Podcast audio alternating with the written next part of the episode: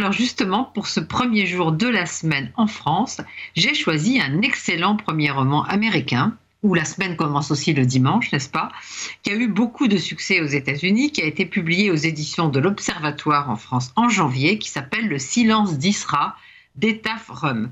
Alors, on en a parlé dans un monde de livres sur RCJ en janvier, avec son éditrice Dana Burlac.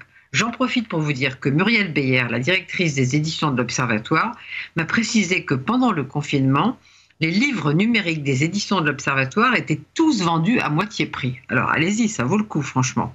Alors, Etta qui est-ce? Elle a 30 ans, elle enseigne à l'Université de Caroline du Nord et sa formation universitaire, elle l'a obtenue de haute lutte, vous le comprendrez, en lisant ce premier roman, donc Le silence d'Isra, qui est très autobiographique. C'est un gros livre 430 pages. C'est très subtilement construit sur deux temporalités. D'abord les années 90 avec Isra, la mère.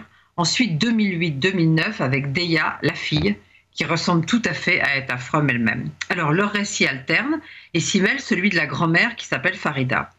C'est évidemment pas un roman à suspense, pourtant je vais pas tout vous dire parce que c'est tout un chemin de vie qu'il faut découvrir à la lecture.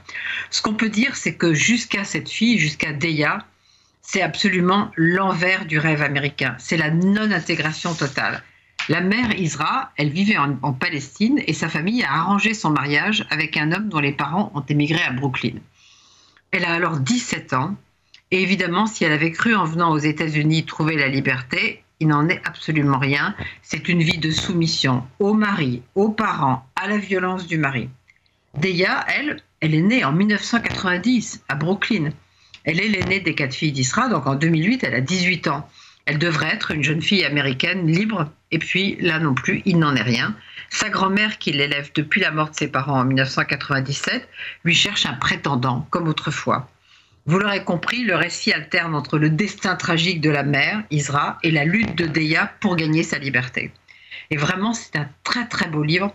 Alors à moitié prix, ça doit être 7,50 euros, ce silence d'Isra, allez-y, 430 pages, ça fait tout le lundi. À demain.